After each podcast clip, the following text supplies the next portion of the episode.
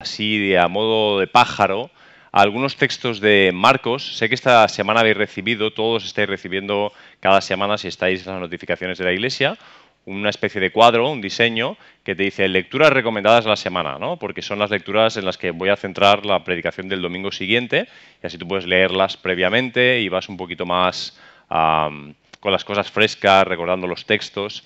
Bueno, pues ahí había esta semana un montón de versículos de Marcos, versículos sueltos de un capítulo, de otro capítulo y tal. Y voy a empezar por ahí, refiriéndome a algunas cosas de esos textos. Y lo voy a hacer porque Marcos, el, evangelista, al escribir su evangelio, por alguna razón que aparentemente no encontramos tan evidente en Mateo, Lucas y Juan, parece que quiere dejar mal a los discípulos. Digo parece, porque cada tres por cuatro, cada momento, constantemente, está mostrando lo incompetentes que son, lo mal que entienden las cosas, lo torpes que son a lo que Jesús dice, hace, piensa. Os lo voy a mostrar. Diré las citas así rápidamente, pero solo os recordaré el texto, porque son textos que conocéis en general. Solo os recuerdo la escena, pero solo para que veáis. ¿eh? En el capítulo 4 de Marcos, los versículos 10 y 13, Jesús está contando unas parábolas y los discípulos no la multitud, sino los discípulos, sus discípulos, le preguntaban acerca de las parábolas y Jesús les dice, ¿no habéis entendido esta parábola? ¿Cómo pues conoceréis las parábolas? Es decir, parece que Jesús da por hecho que si alguien debería entenderlas son aquellos que van a su lado. Por una razón simple, ¿eh? no penséis mal de Jesús, es que van en el camino juntos y en cada pueblo Jesús va enseñando las mismas cosas. Algunos hoy se escandalizan de que los predicadores repitan alguna predicación, pero Jesús la repetía constantemente.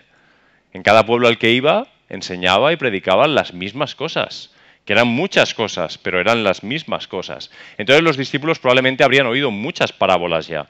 Entonces escuchan la parábola, no la entienden, y Jesús dice, pero ¿cómo? ¿No entendéis esta parábola? ¿Cómo, ¿Cómo hacéis entonces para entender las parábolas en general? ¿Es que nunca me entendéis?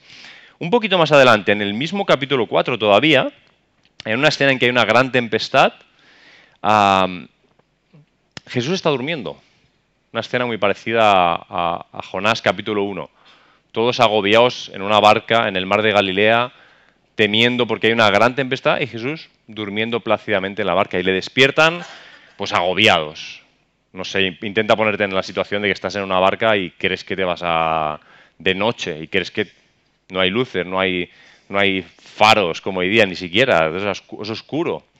No haberte metido en la barca de noche, ¿no? También, pero bueno. Y le despiertan. Y Jesús dice, ¿por qué tenéis miedo? ¿Acaso no tenéis fe? ¿No tenéis fe? Es decir, parece que es un miedo que no debería estar en ellos si entendieran quién está en la barca con ellos. Si supieran quién es el que está en la barca, probablemente no tendrían ese miedo. Eso en el mismo capítulo. Un poquito más adelante, en el capítulo 6, en el versículo 39, vuelven a estar en la barca, vuelven a estar en el mar, vuelve a ser de noche, que insistían ellos en, la nocturnidad para, la pesca, para la barca, y Jesús, que se ha quedado en la orilla atendiendo a la gente, los alcanza caminando por el mar. Hay que reconocer que la escena no es como para... O sea, que es fácil criticar a los discípulos, como parece que está haciendo Marcos en parte, pero la cuestión es que cuando le ven, gritan. Tienes que, no voy a gritar, ¿vale? A micro para que no, aunque alguno ya está parpadeando más de la cuenta, pero gritan, pero la cuestión es lo que gritan. Gritan, ¡un fantasma! Lo gritaron en hebreo, en arameo, en griego. ¡Un fantasma que viene de noche! Jesús dice, Jesús tenía que lucidar con sus discípulos, pero ¿qué, qué estáis diciendo? Que soy yo soy Jesús, vengo a vosotros, tal.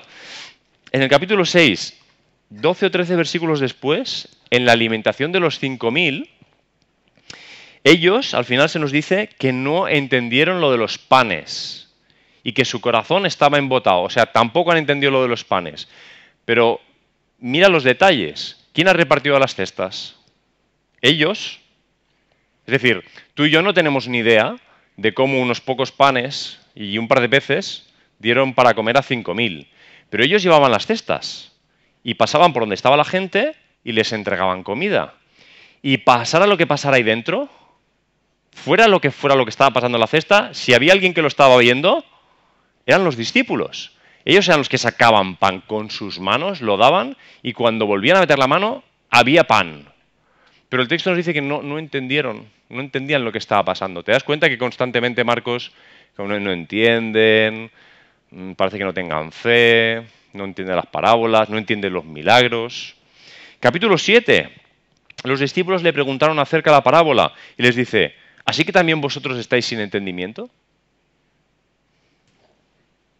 Ostras, tienes aquí a Pedro, que no entiende las parábolas, que no entiende lo de los panes, que no, que un fantasma, que no sé.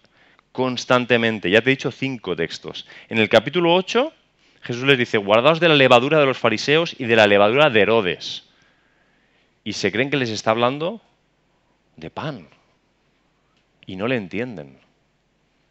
¿Te das cuenta que Marcos está todo el tiempo, todo el tiempo? La última que os digo. Están caminando, porque caminaban muchos kilómetros juntos. Y eso quiere decir que conversaban muchas horas juntos. Están caminando y después de cuando llegan al camino, Jesús le dice, oye, ¿qué, qué hablabais en el camino? Y ellos se callan, porque en el camino venían discutiendo cuál de ellos era el mayor. ¿Te imaginas a Pedro con Juan? Ahí suficiente, dejaron que Jesús, se alejaron lo suficiente como para tener la conversación. Bueno, Jesús es más grande entre nosotros, está claro, ¿no? Pero después de Jesús, voy yo, ¿no? O vas tú, vas tú, ¿no? O, ¿quién es el más grande? No, debo ser yo, porque a mí, me, a mí me eligió primero. No, pero a mí me ha dicho que soy, a mí me ha puesto nombre. A mí me dijo que soy la piedra. Que, y me dijo, y, y a ti, no, pero a mí me llama el discípulo amado. Tengo que ser yo. Como sea, como fuera que fuera la discusión. Estos son los discípulos de Jesús. Este es Pedro. Marcos nos lo presenta como alguien que parece que no se entera bien de lo que está pasando.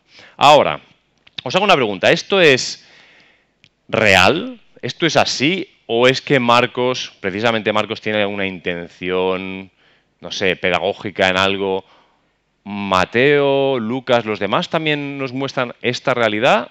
¿O realmente los discípulos de Jesús en verdad sí entendían las cosas? Bueno, quiero, quiero ver con vosotros en Mateo tres escenas que es lo que vamos a hacer en esta mañana, ver tres escenas que están tanto en Marcos como en Mateo idénticas, idénticas. Mateo siempre escribe más largo, pero las mismas escenas las tienes en Marcos 8, 9 y 10 y las tienes en Mateo también. Os las anuncio. ya, ya, han sido leídas, son los textos que ha leído Becky, ¿vale? Em, la primera escena tiene que ver con el momento en el que Pedro reconoce a Jesús como el Mesías. Recordáis que lo, lo acabamos de leer, si estabais aquí, la segunda escena tiene que ver con la primera vez de las tres, que tanto Marcos como Mateo son idénticas, que Jesús les dice que él tiene que ir a Jerusalén, que los ancianos, los sacerdotes, los escribas le van a coger, le van a matar, pero que él resucitará al tercer día. Y la tercera escena es la transfiguración. Quiero que veáis lo que sucede aquí, pero ahora ya no lo vamos a ver con todos los discípulos, que Pedro está en todos los discípulos. Ahora lo vamos a ver solo en Pedro, ¿vale? La primera escena están en Cesarea de Filipo. Y eso está bastante lejos, está fuera de los, lugares en los que habitualmente Jesús, Pedro y sus discípulos estaban. No está en Judea, no está en Galilea, está todavía 50 kilómetros más al norte. Es decir, que era un lugar donde no, eran muy, no era, la fama de Jesús ahí no, no, era como en Galilea, donde todo el mundo ya le conocía. Era un lugar más tranquilo. Y ahí decide tener esta conversación con ellos, en un lugar más tranquilo, probablemente un mejor lugar para reflexionar sin prisas, sin el riesgo de que llegara una multitud y los agobiara como pasaba frecuentemente. Les dice, bueno, ¿qué oís por la calle? ¿Qué oís por los pueblos? ¿Quién dice la gente que soy yo? A ver, ¿qué, qué opina la gente? ¿Qué habéis oído vosotros? ¿no? Y le dicen lo que conocéis del texto. Le dicen, bueno, unos dicen que eres Juan el Bautista, otros dicen que eres Elías, otros dicen que eres Jeremías, hay gente que dice que eres alguno de los profetas. Pequeño paréntesis aquí. ¿Habéis pensado alguna vez bien en estas opciones? Porque hay una particularidad que a mí siempre me ha llamado la atención de estas opciones. Todas las opciones que le dicen son gente muerta. Juan el Bautista ya ha sido decapitado. Y los otros han vivido hace siglos. Eso quiere decir que la gente piensa que Jesús es alguien que ha resucitado. Aquellos que pensaran que era Juan el Bautista, que acababa de ser asesinado, pensaban que Juan el Bautista de alguna manera había vuelto, había vuelto entre los muertos. ¿Lo entendemos esto? Esto es lo que pensaba la gente. O Elías o Jeremías, profetas que habían vivido siglos antes, o sea, la gente que realmente creía que ese hombre que iba por ahí haciendo esas señales, enseñando con esa autoridad, tenía que ser alguien especial, pues si creían que era Elías o Jeremías, tenían que creer que habían vuelto a la vida. Curiosamente, Jesús, un año después de esta escena más o menos, va a morir, va a resucitar, y la misma gente que creía que Juan el Bautista, Elías o Jeremías podían haber resucitado y estar ahí andando entre ellos, no van a querer creer en la resurrección de Jesús. Y hago este paréntesis para que reflexionemos sobre nuestras creencias. Nosotros cristianos, porque estos eran judíos con trasfondo, conocían el Antiguo Testamento y tenían creencias en base a eso. Y nosotros como cristianos a veces tenemos creencias también y las mezclamos con otras creencias. Y llegamos a creer cosas, algunos de nosotros creemos en el karma, no le llamamos karma, pero algunos creemos en el karma. Y lo disfrazamos de evangelio o de cristianismo con versículos como, bueno, de lo que siembra recoges pero lo convertimos en, el karma. O sea, me está pasando esto, algo malo hecho, esto es así. Me lo creo, o sea, a pie juntillas, esto tiene que ser así. Da igual lo que diga Jesús. Cuidado con nuestras creencias. Creo que tenemos que tener la, valentía de poner todas nuestras creencias a los pies de Jesús, en cualquier momento de nuestra vida, a pesar de las circunstancias, que en ocasiones van a ser difíciles y van a hacer que alguna creencia que tienes salga a la superficie y se muestre quizás una oportunidad para que la pongas en el lugar correcto, que es quizá eliminarla, o quizá es modificarla, o quizá es, pero tienes que dejar que Jesús te hable. Esta gente estaba convencido de que alguien había resucitado y que ese, resucitado era es Jesús el que andaba por los, por los caminos, porque lo que enseñaba y lo que hacía no podía ser de otra manera, tenía que ser algo sobrenatural. Efectivamente lo era, pero no como ellos pensaban. Y luego se negaron a creer lo que Jesús les presentó, al Hijo del Hombre muerto y resucitado. Bueno, ya hemos hablado sobre esto suficiente. Después de que Jesús les haya preguntado por la opinión de la gente, que creo que es una pregunta secundaria para Jesús en este momento, y que él quiere reconducirles hacia. porque están a solas los discípulos ya en ese momento. Bueno, realmente lo que Jesús quiere. Bueno, eso es lo que. ¿Y vosotros qué pensáis? ¿Qué pensáis vosotros? Y aquí toma la palabra Pedro, y que estamos hablando de la relación de Jesús y Pedro todo el tiempo. Y Pedro creo que toma la palabra, pero no quiere decir que fuera el único que pensara esto. Pero Pedro, ya sabéis lo que va a decir, tú eres el Mesías, el Hijo del Dios viviente. Es una declaración de fe que podría estar, eh, que podría ser, haber sido firmada en cualquier concilio, que puede ser una válida todavía para expresar nuestra fe. Ya os he dicho que más o menos en este punto de la historia, Jesús y Pedro llevan caminando juntos como dos años, más o menos de los tres años, por lo menos han pasado dos. entonces, ¿Cuántas horas de conversación? ¿Cuántos kilómetros caminados juntos? ¿Cuántas comidas juntos? ¿Cuántos ayunos juntos? ¿Cuántos milagros vistos? ¿Cuántas dudas habladas? ¿Cuánto acompañamiento? ¿no? Dos años de O sea, imagínate un campamento, recuerda, ¿todos habéis estado en campamentos de jóvenes alguna vez? Imagínate un campamento de jóvenes de 700 días. ¿Eh? Los de 7 días acaban con nuestros cuerpos ya Imagínate un campamento de jóvenes de 700 días. Así iban estos 13 amigos por el mundo, durmiendo donde podían, de misión, vamos a las aldeas, volvemos, a veces había comida, a veces no había comida, las actividades no siempre estaban preparadas. Un campamento de 700 días, mucho roce, mucho acompañamiento, donde ya no puedes esconder quién eres, sale en las tensiones, en la cotidianidad. Jesús y Pedro han tenido muchas ocasiones ya para hablar, y Pedro hace esta declaración, con lo que yo sé de ti, esto es lo que digo, tú eres el Mesías, el Hijo del Dios viviente. Y Jesús va a decir inmediatamente, va a reconocer que lo que Pedro ha dicho no solo es cierto, no solo es cierto, que es importante que sea cierto, sino que además es imposible que lo sepa más que de una manera, que se lo haya revelado el Padre. Un texto muy conocido. Pero tienes que ver las implicaciones. Imagínate la escena, ¿no? Que esta gente tenía ese gen ahí por metido de discutir cuál era el mayor, ¿no? Y Pedro suelta esto y Jesús le dice, chapo, no, se podría decir con mejores palabras, qué bien, qué bien expresado, Pedro, qué bien, qué bien predicado, qué bien dicho. Pues yo también te digo, le va a responder que tú eres Pedro. Y sobre esta roca, sobre esta piedra, voy a fundar mi iglesia. Tú vas a ser el primer papa, Pedro, le dijo. Voy, te voy a dar, escucha, ¿eh? los doce estaban escuchando, te voy a dar las llaves de mi mansión. Lo que ates en la tierra, son palabras muy fuertes lo que va a escuchar. Entonces, en el acompañamiento de Jesús y Pedro, este es un momento cumbre. O sea, si Pedro se hubiera sentado en su vejez, nos hubiéramos sentado a hacerle un, ¿Sabes estas escenas que están hoy día de alguien que sabe sobre un tema, lo sentan en un sillón así bajito y la gente delante va haciendo preguntas? Pedro, aquí para la Iglesia Evangélica de Palma Mallorca, dinos cuáles son los tres momentos más impresionantes que viviste con Jesús. Estoy seguro que si fuera genuinamente honesto, diría, el día que me dijo, tú eres Pedro, tú eres sobre esta roca, te daré las llaves. un subidón. Hombre, seamos honestos, si Jesús te dijera eso, honesta, sinceramente, menudo subidón. Y además, ¿tú creías estar escuchando a Dios en algo? ¿Lo expresas? Y Cristo mismo te confirma que lo que dices es cierto, que es así y que te lo ha revelado el Padre.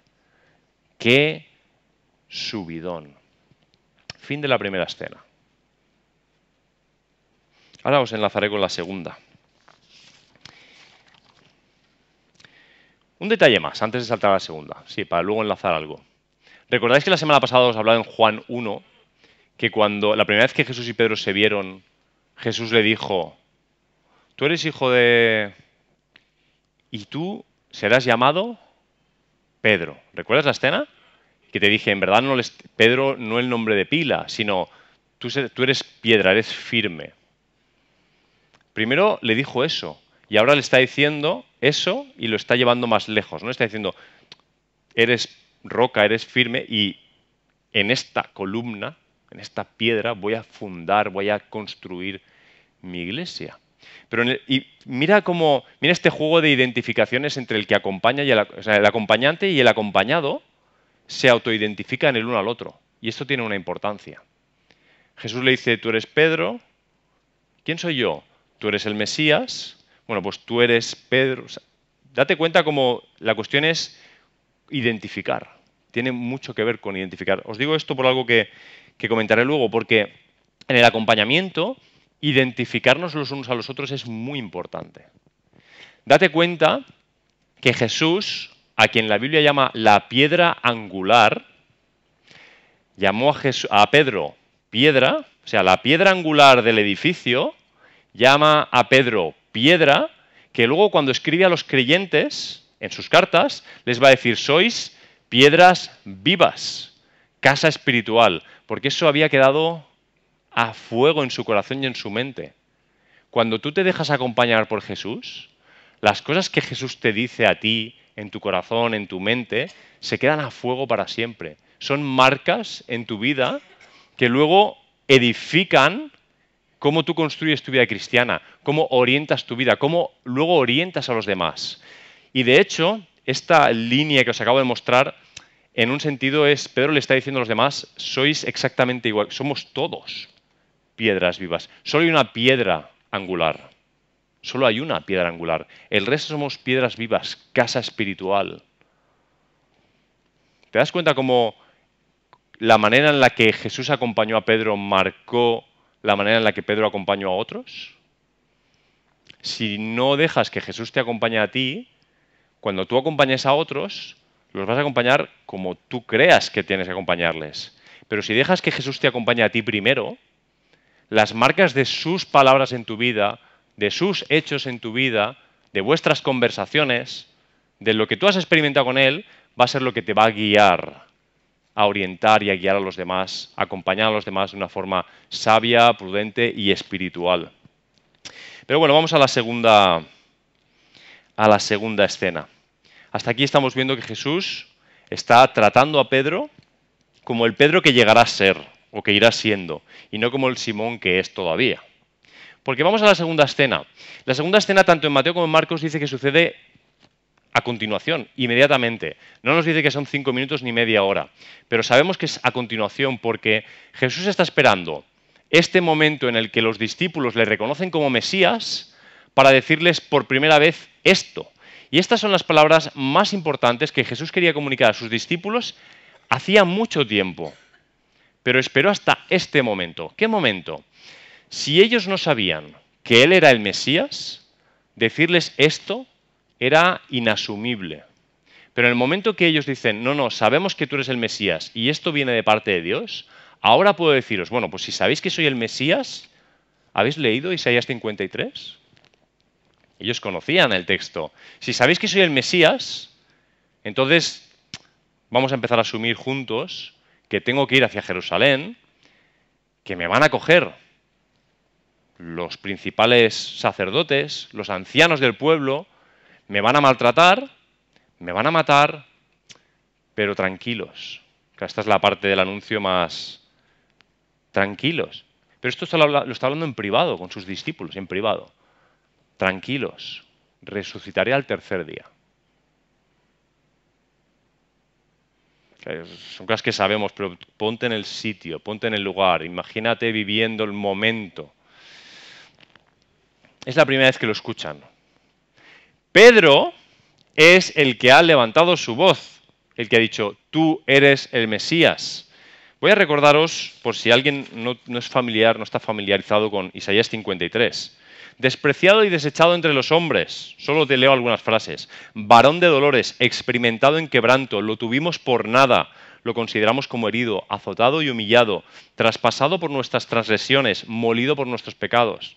Puedes leer tú Isaías 53 una profecía mesiánica sobre el destino terrenal de Jesús, sobre el destino terrenal del Mesías, lo que iba a sufrir y a vivir. Cualquier judío que esperara al Mesías sabía, porque este no era el único texto, estaba plagado de textos, de hecho, se nos presenta en el Antiguo Testamento al Mesías como el Mesías sufriente.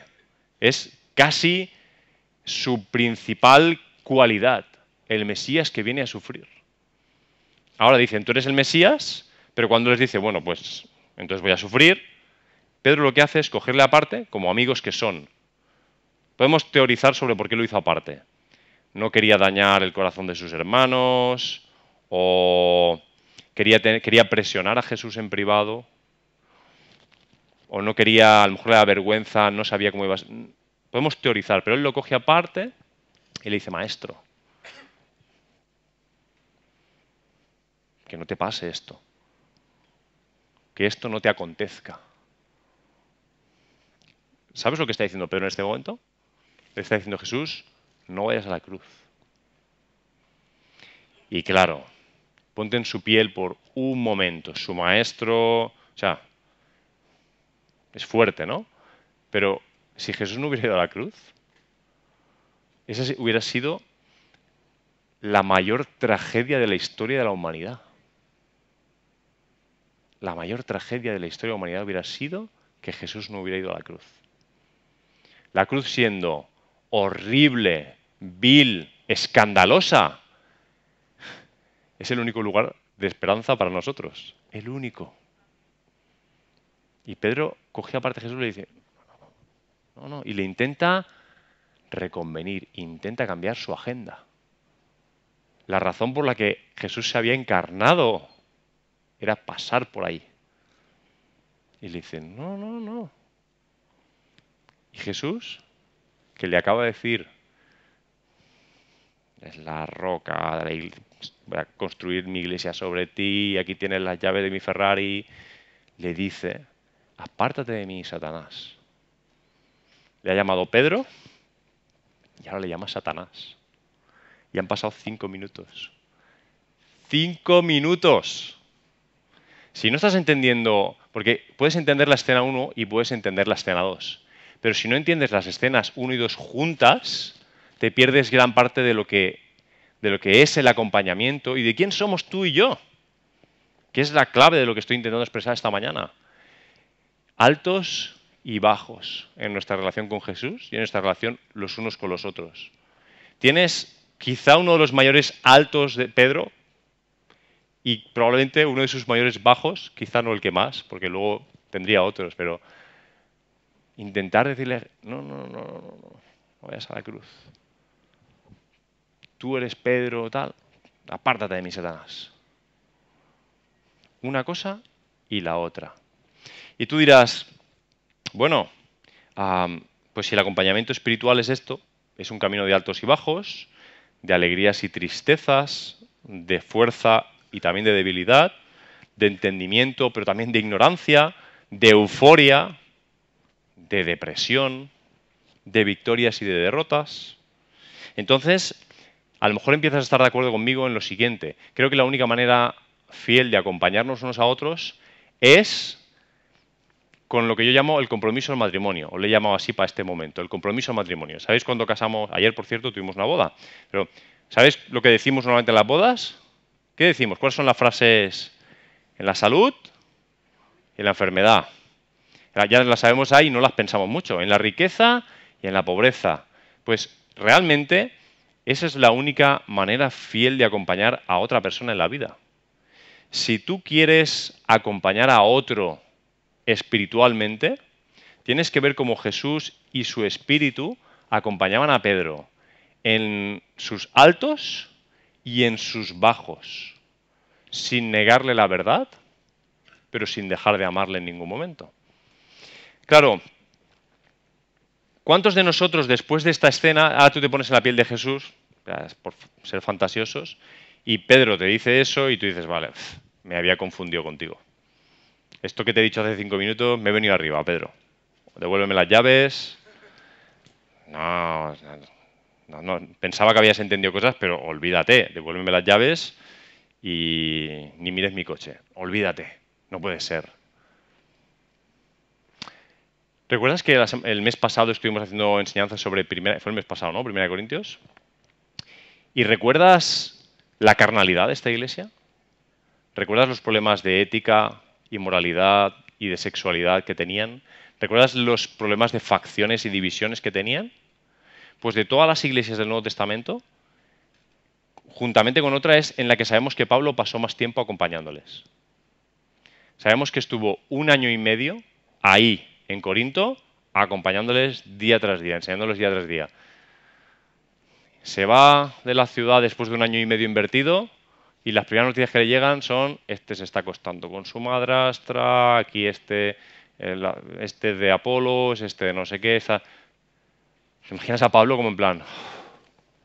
O sea, ¿sirve para algo acompañar a la gente o no sirve para nada? Depende de si lo estás mirando con los ojos del Espíritu.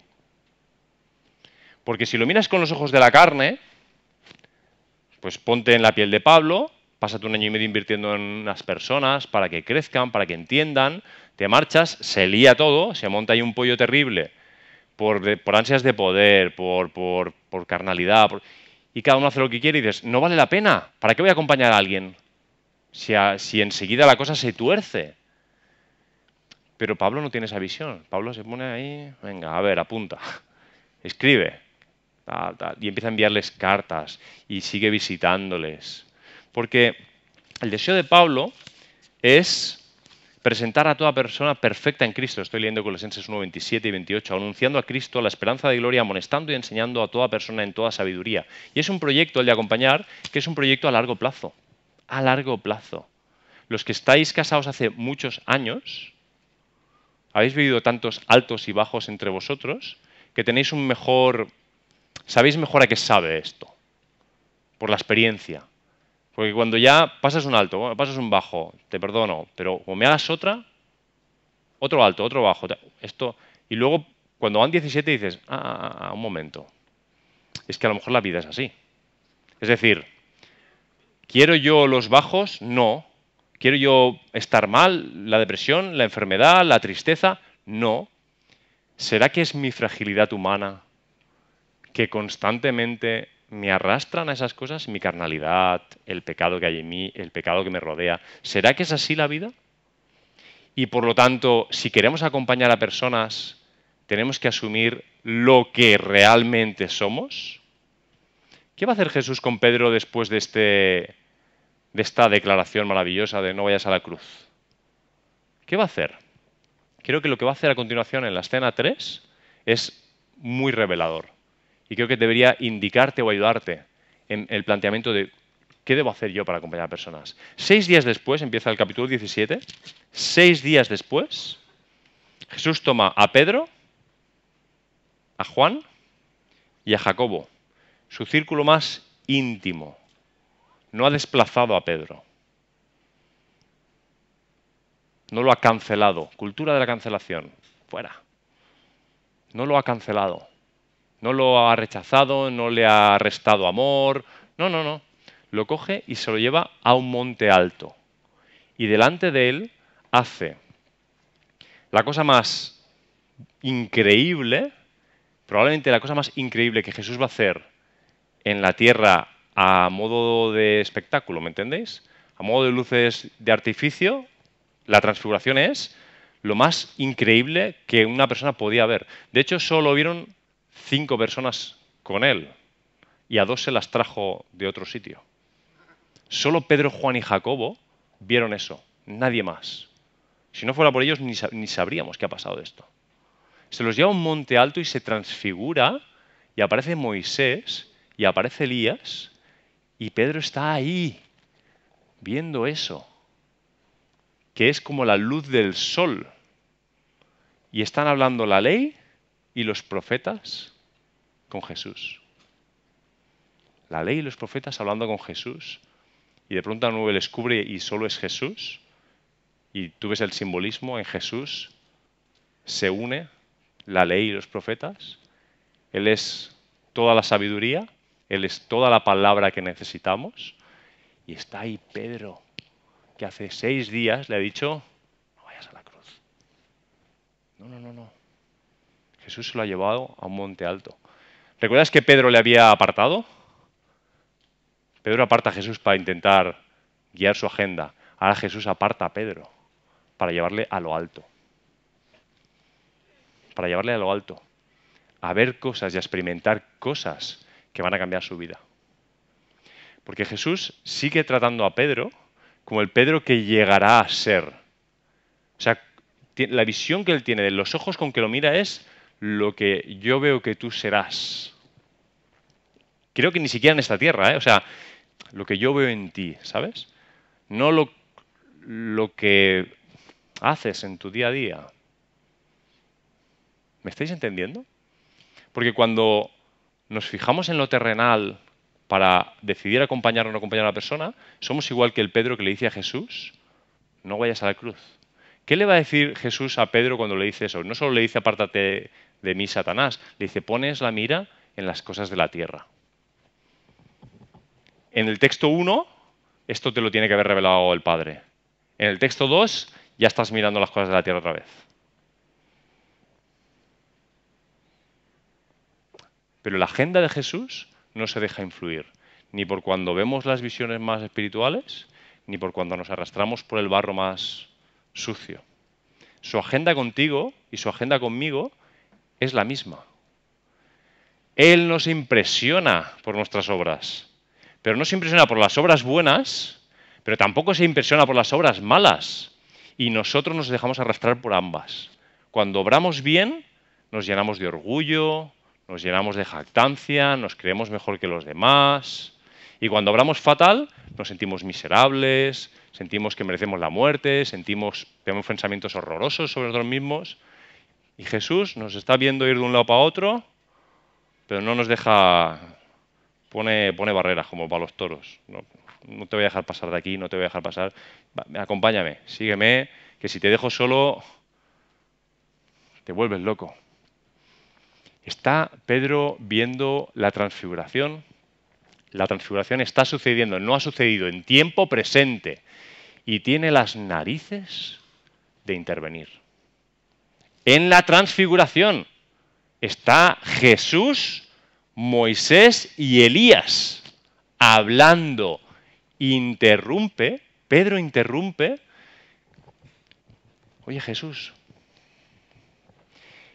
que esto que estás haciendo es la bomba.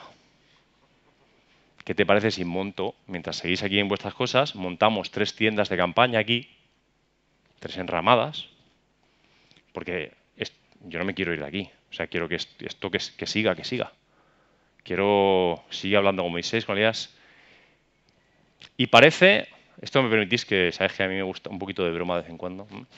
Parece que, que, rompe el hechizo, Pedro, ¿no? Porque es decir eso y bajo una nube y cubre a Moisés, a Elías y a Jesús y ya Moisés y Elías no vuelven a aparecer y entonces habla Dios, Padre, y pronuncia la misma frase que has oído en el bautismo de Jesús. Es decir, Pedro interrumpió a Jesús, Moisés y Elías, adelantándose a Dios. ¿Sabes cuando estás, no eres capaz de estar callado y dejar que Dios hable? Tú tienes que hablar antes que Dios. No tiene ni, ni, la pausa para ver lo que está pasando y dejar que Dios obre o diga. y todo para decir la tontería más grande que se puede decir en esa escena. ¿Quieres que monte aquí unas tiendas de campaña y nos quedamos aquí?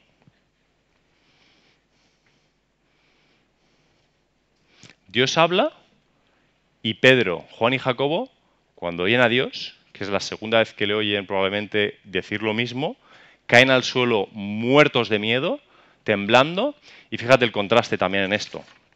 Ellos caen y temen, pero Jesús los toca y les habla. Dice, levantaos, no temáis. Vamos, vamos para abajo otra vez. Como si no, como si no hubiera escuchado. ¿Sabes? Este es un buen acto de humildad de los que acompañan. Muchas veces como si no hubieras oído nada, como cuando llueve. No por mal, sino por, por misericordia. muchas veces es mejor dejar pasar las cosas. No hay, no hay por qué discutirlo todo. Hay que elegir las batallas. Pero si quieres acompañar a alguien en esta vida, si tú quieres acompañar a alguien espiritualmente, esta es la escena. Esta es la escena. Las personas a veces hablamos de parte de Dios, esa es la verdad. Oímos a Dios y entendemos cosas de Dios. Y a veces parece que habla el diablo por nuestra boca. Y de hecho no es tan raro, porque en medio no hay nada. El que no está conmigo desparrama, dice Jesús. O estás en la obra del Señor o estás en la obra de otro. O eres padre del que dice verdad o eres, o eres hijo del que dice verdad o eres hijo de mentira. Así llamaba Jesús a los fariseos. Es que en medio no hay nada. Y cuando no quieres saber nada de Dios, mm, aunque tú no lo percibas, a lo mejor estás haciendo la obra del enemigo.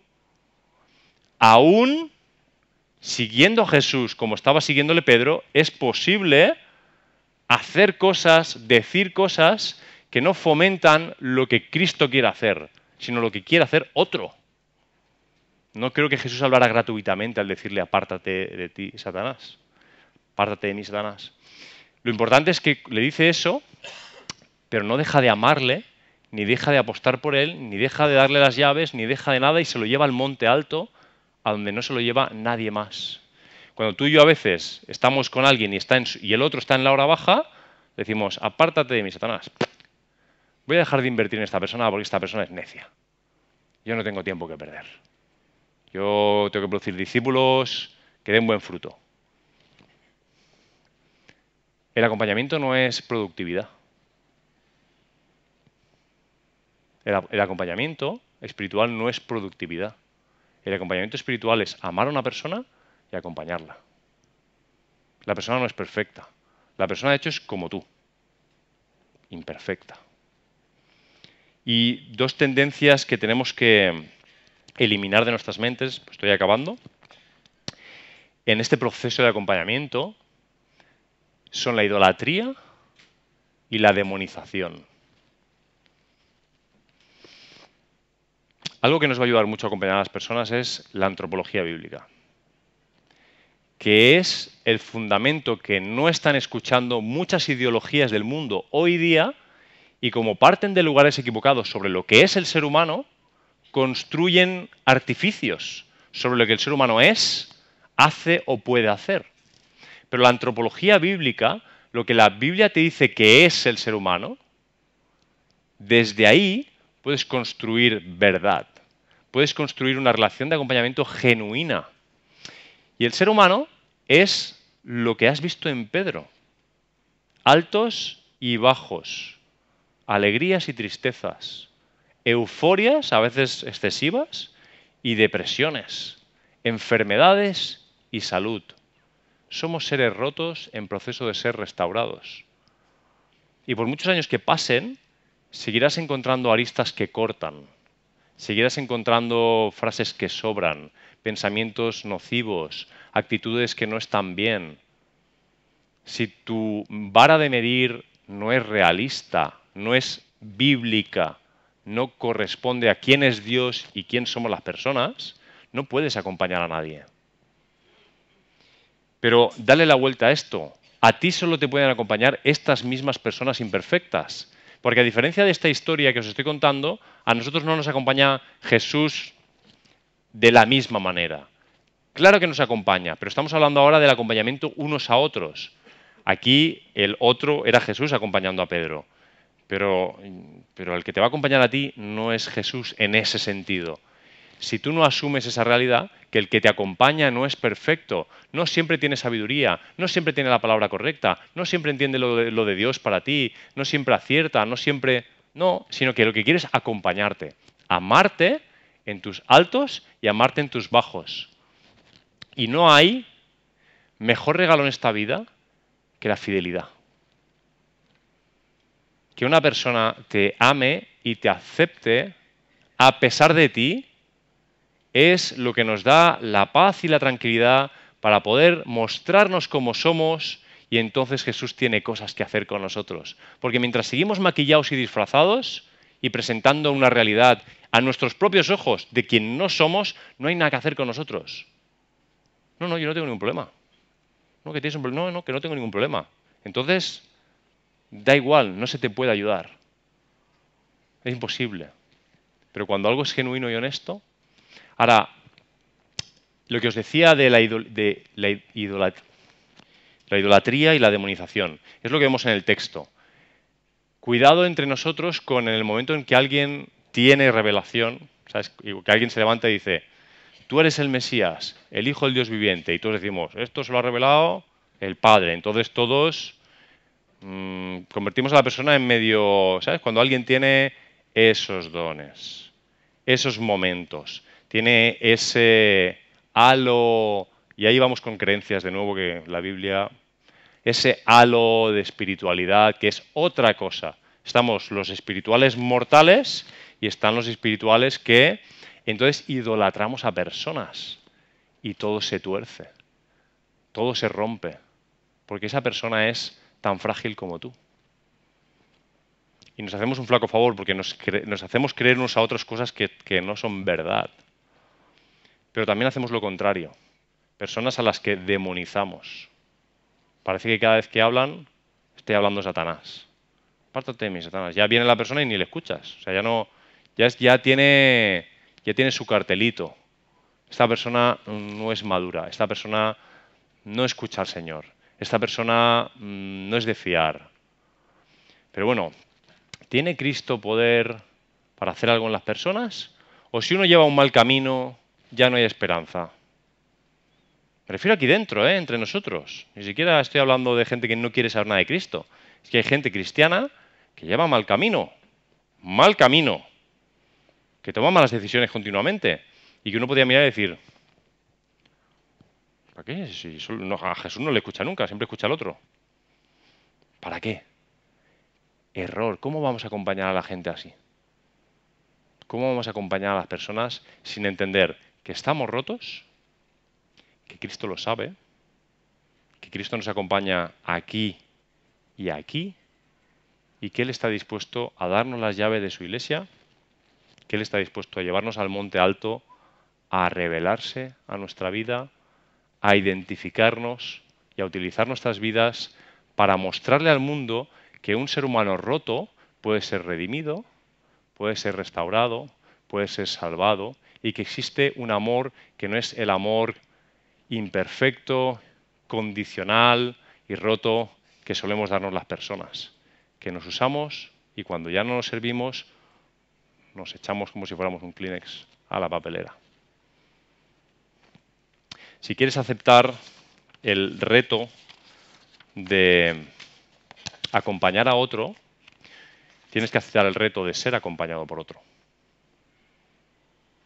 Si quieres aceptar el reto de acompañar sabiéndote imperfecto, tienes también que aceptar el reto de ser acompañado por alguien imperfecto. Quédate con esta cosa para finalizar. Mira a los demás o haz un esfuerzo por mirar a los demás con los ojos de Jesús. ¿Qué significa eso? Mira estos ejemplos de las escenas de hoy.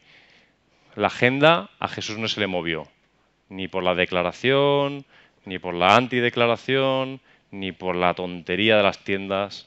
a, Jesús no se le mueve la agenda. Sigue mirándote y sigue esperando, esperando de ti. Él sabe, Él sabe lo que está haciendo contigo. Me imagino que dice, hmm, sí, ya, ya sé que por aquí cojeas, pero no pasa nada, seguimos. Seguimos que esto lo vamos a arreglar. tú vente conmigo y confía en mí que esto lo vamos a arreglar. El Señor os bendiga y os ayude a acompañaros y dejaros acompañar.